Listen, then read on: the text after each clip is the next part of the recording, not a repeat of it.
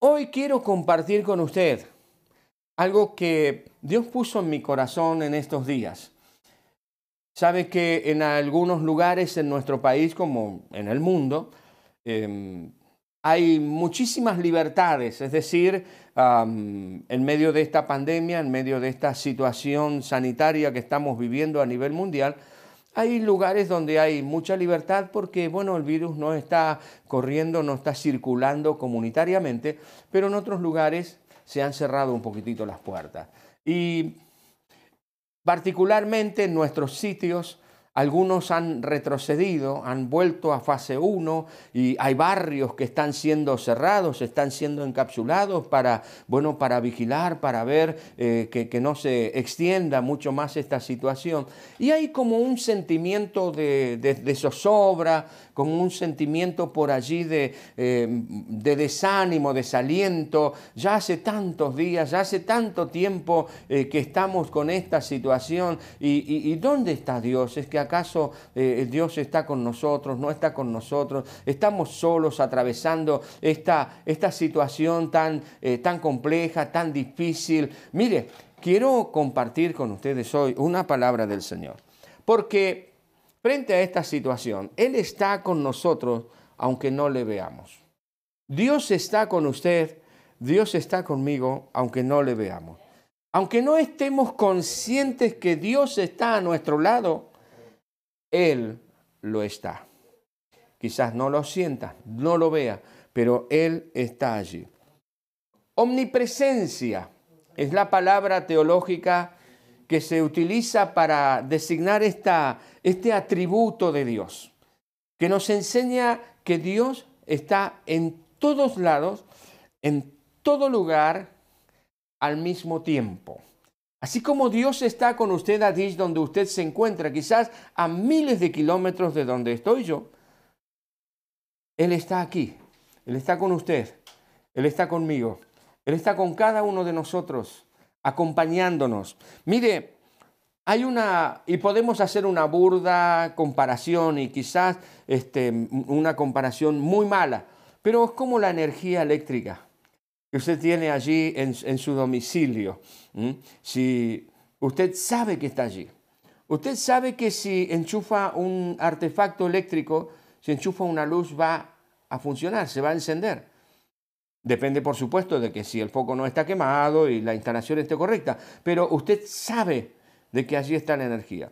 No la ve, no la siente, pero sabe que está allí si hemos abonado la factura de luz o si no hay ningún problema, ningún desperfecto en la compañía eléctrica, todo va a funcionar correctamente cada vez que lo enchufemos o si accionamos algún botón, alguna tecla de la luz de nuestra casa, se van a encender las luces, va a funcionar todo, la tele, vamos a tener internet y demás, porque la energía está allí.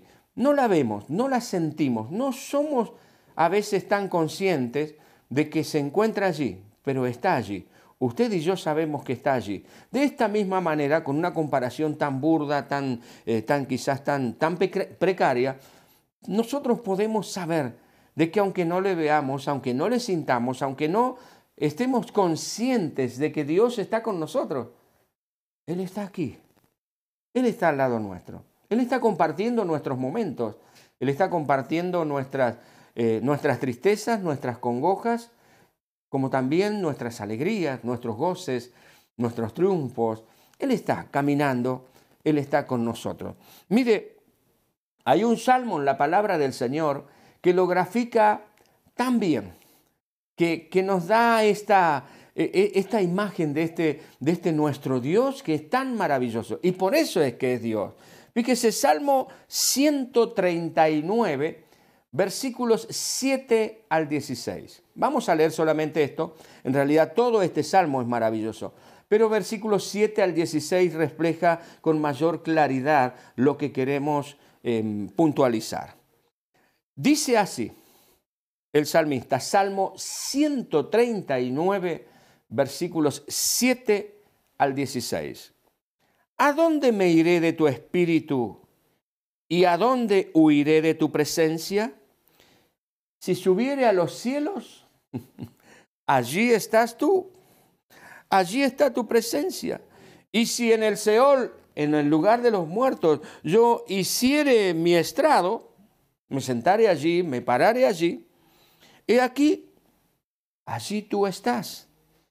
Si tomare las alas del alba y habitare en el extremo del mar, aún allí me guiarás tu mano, y me asirá, me tomará tu diestra. Y si dijere, ciertamente las tinieblas me encubrirán, me esconderán, aún la noche resplandecerá alrededor de mí. Aún las tinieblas no encubren de ti y la noche resplandece como el día. Lo mismo te son las tinieblas que la luz, porque tú formaste mis entrañas, tú me hiciste en el vientre de mi madre. Te alabaré porque formidables, maravillosas son tus obras. Estoy maravillado y mi alma lo sabe muy bien. ¿No fue encubierto de ti mi cuerpo? Bien que en oculto fui formado y entretejido en lo más profundo de la tierra.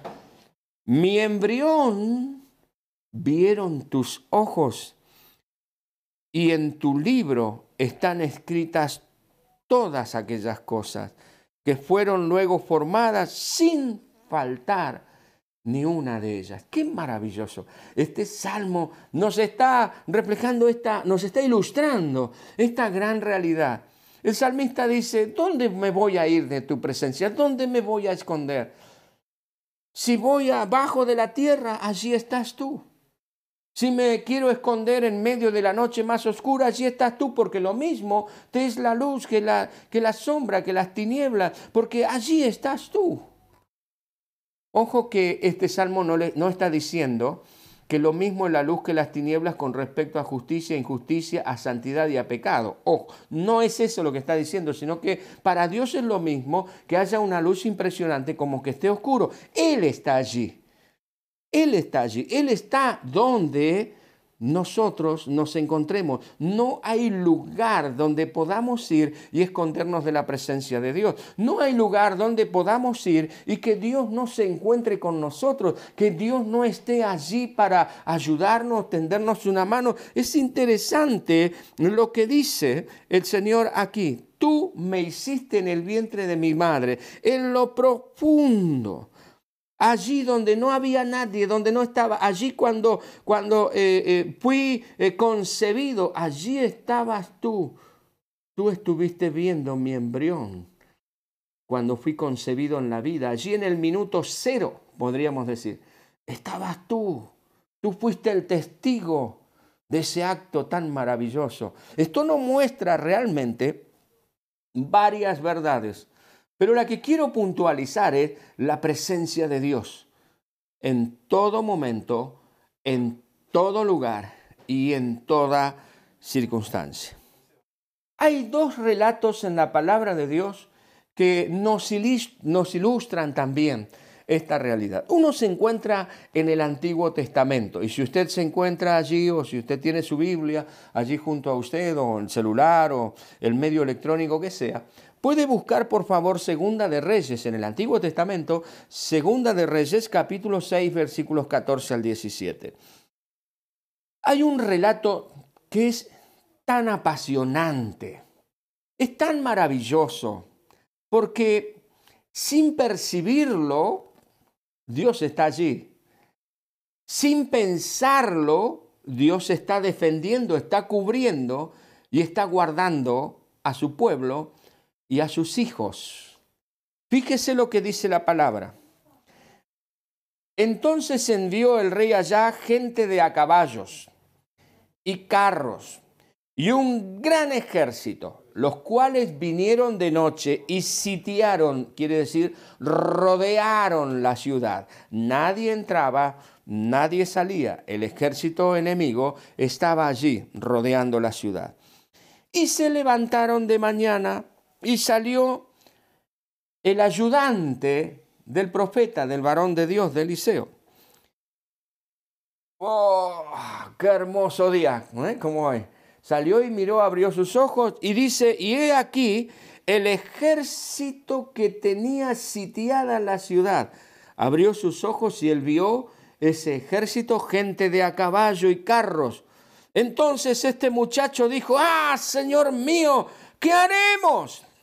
Y el profeta le dijo, no tengas miedo, no hagas problema, porque más son los que están con nosotros que los que están con ellos. Y oró Eliseo y dijo, te ruego Jehová que abras sus ojos, los ojos del ayudante, para que vea. Entonces Dios abrió los ojos del ayudante del profeta y miró. Y he aquí que el monte, la montaña, estaba lleno de gente de, caballo, de a caballo y de carros de fuego alrededor de Eliseo. Qué, qué imagen tremenda. Mm. Por supuesto, la visión natural, desprovista de fe en Dios y de una experiencia con Dios, no lo podía ver la fe humana, lo humano, no podía ver esta gran ayuda. ¿Qué había sucedido? ¿Cuál es el entretelón de toda esta historia? Los sirios tenían guerra contra los hebreos. Esto es ya de muchos años. Y resulta ser que los sirios salían para atacar a los hebreos y los hebreos no estaban. Y decían, vamos a ir por otro lado.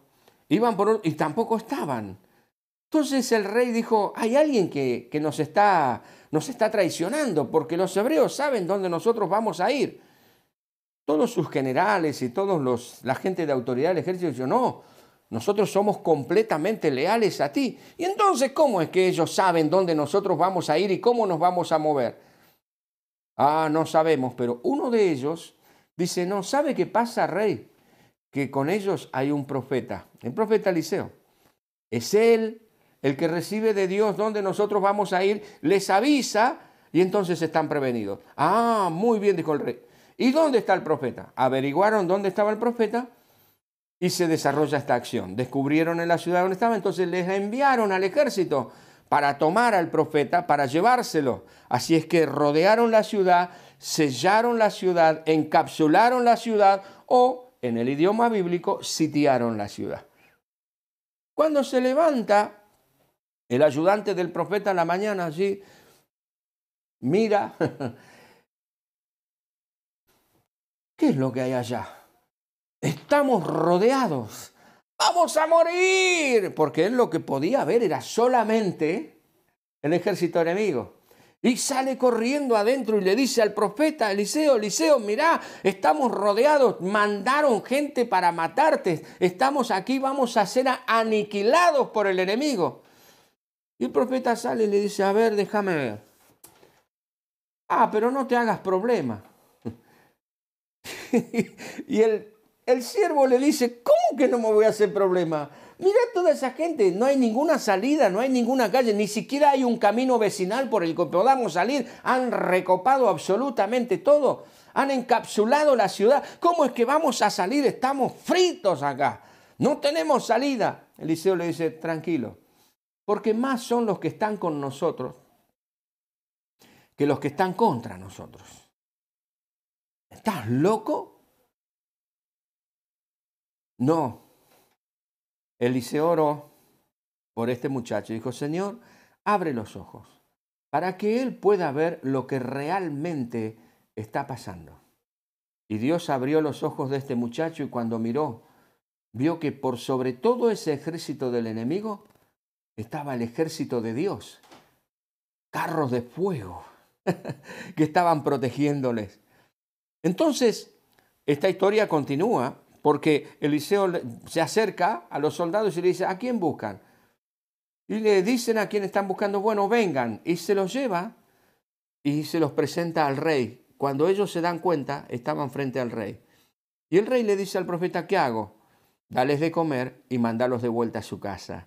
Tremendo, ¿no? Ahora, el punto que quiero ilustrar acá y que nosotros podamos ver es lo siguiente. El pánico, el miedo, el terror, la desesperación no permite ver la salvación de Dios. No permite ver que Dios está allí. Cuando este muchacho salió y vio el semejante problema que tenían encima y que tenían de frente, que tenían por delante, dijo, no hay salida, entró en pánico y lo que todos podemos decir, vamos a morir, de esta no salimos caminando. En cambio, el profeta de Dios no es que no vio el ejército enemigo, claro que lo vio, pero él tenía una percepción mucho más profunda, él veía mucho más allá de lo evidente. Y él veía cómo Dios movía su ejército en favor de aquellos que le aman, en favor de aquellos que le sirven. Le dijo, no te hagas ningún problema, Dios está con nosotros. Y si Dios es por nosotros, ¿quién contra nosotros? Y Dios estuvo librándole allí. Aunque no lo veas, Dios está allí. El siervo del profeta tuvo que verlo, pero tú y yo no necesitamos verlo.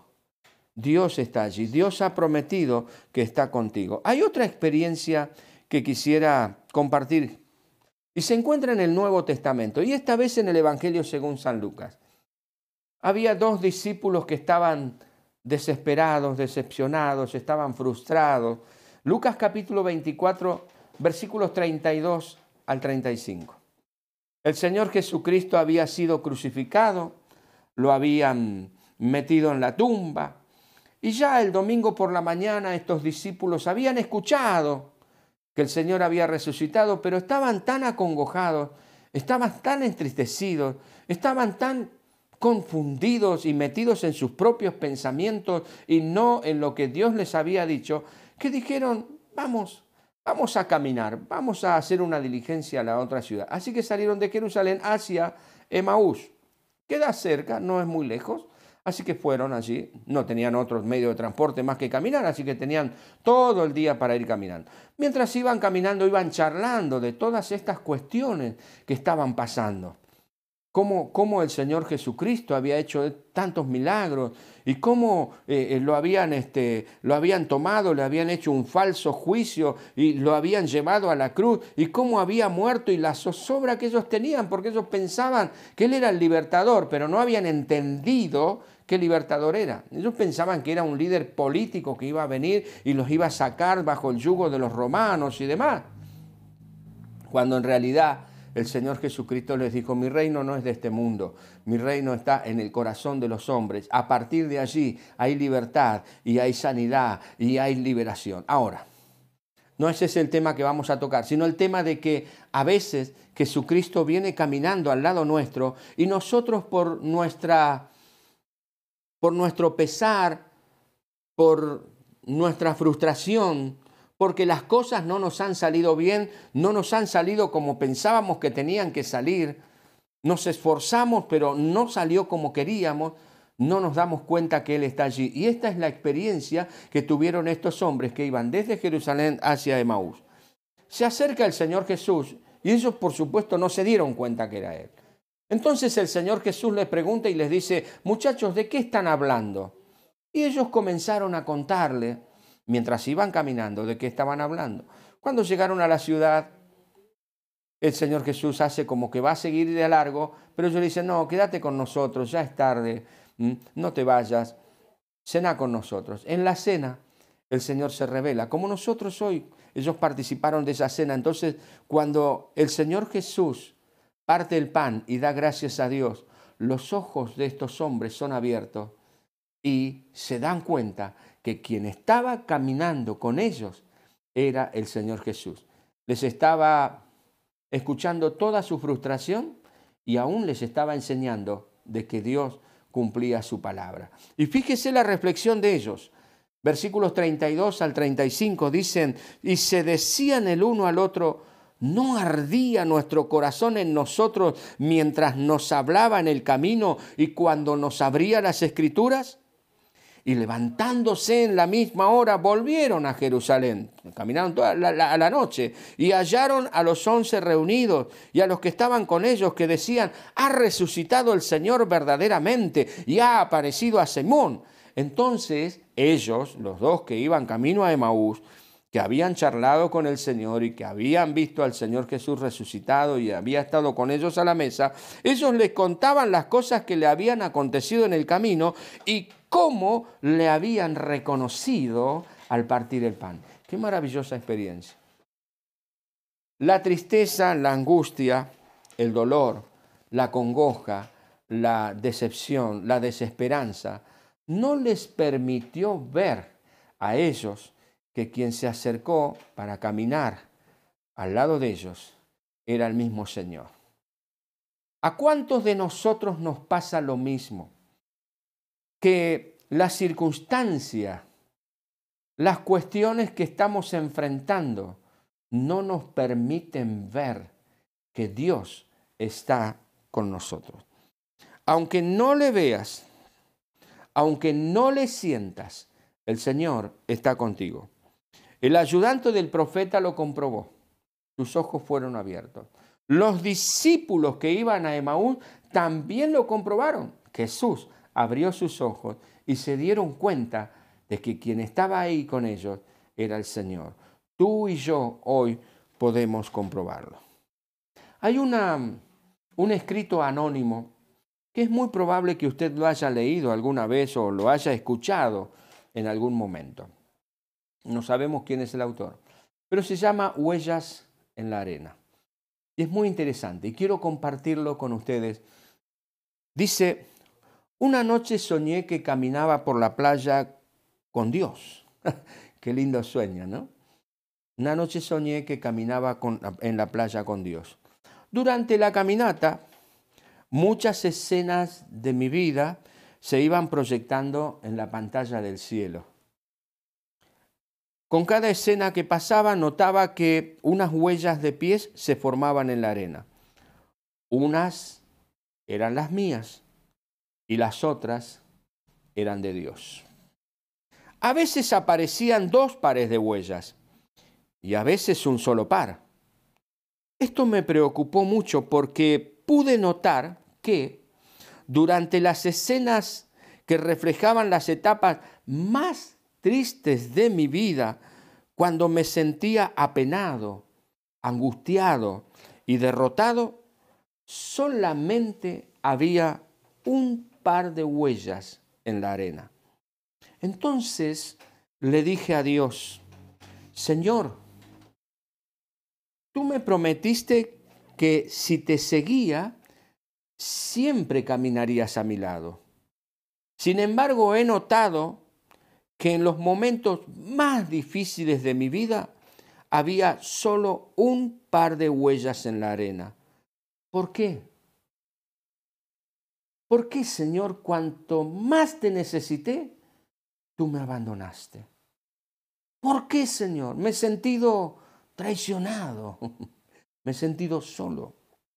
Entonces Él, Dios, el Señor, respondió y le dijo, querido hijo, yo te amo infinitamente y jamás te abandonaría en los momentos difíciles. Cuando viste en la arena solo un par de pisadas, es porque yo te cargaba en mis brazos. Qué maravillosa realidad. ¿Cuántas veces en nuestra vida nos damos vuelta y le recriminamos al Señor? Le decimos a Dios, ¿por qué me abandonaste? Que estoy tan solo. Y es que en realidad esas pisadas que estamos viendo no son las nuestras, son las del Señor. Porque el Señor nos ha cargado en sus brazos y nos está llevando porque estamos tan débiles, porque estamos tan desprotegidos que no podemos hacerlo nosotros. Quizás así sea su situación hoy. No estás transitando en soledad, esta etapa de la vida. Si has dado tu corazón al Señor Jesucristo, Él, el Señor Jesús, o está a tu lado, acompañándote, o te ha cargado en sus brazos y te está llevando. El Señor dijo, yo estoy con ustedes todos los días y hasta el fin del mundo. No te dejaré ni te desampararé. Dios promete y dice, Dios está contigo donde quiera que tú vayas. Amada familia, amigos, amigas, no estamos solos en este trayecto de nuestra vida. Quizás estás atravesando por uno de los momentos más oscuros, más tristes y de más tensión de tu vida. Han llegado noticias a tu vida, a tu corazón. Han llegado noticias malas.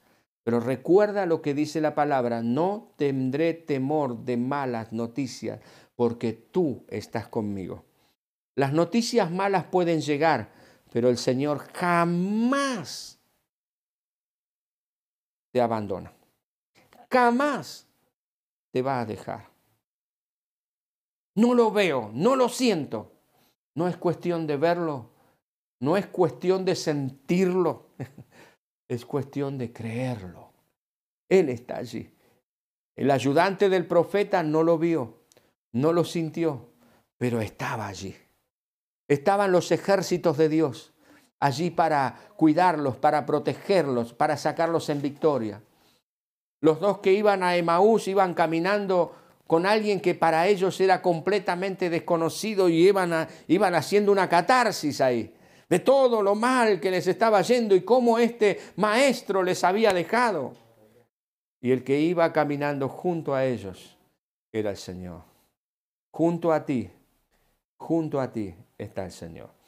Si no has recibido a Jesús en tu corazón, esta mañana tienes la gran oportunidad de que este acompañante invisible esté al lado tuyo permanentemente. Y no solamente al lado tuyo, sino también dentro tuyo, en tu corazón, en tu vida, para bendecirte en todo momento. Te invito a que le recibas en tu corazón. Haz conmigo esta oración. Dile, Señor Jesús,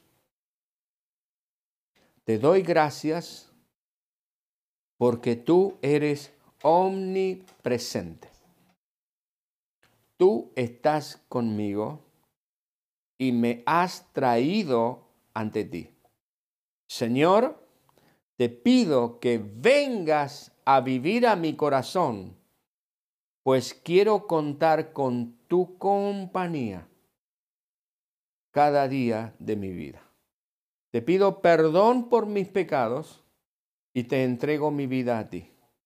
Señor, ayúdame a seguirte y a servirte. En el nombre de Jesús. Amén.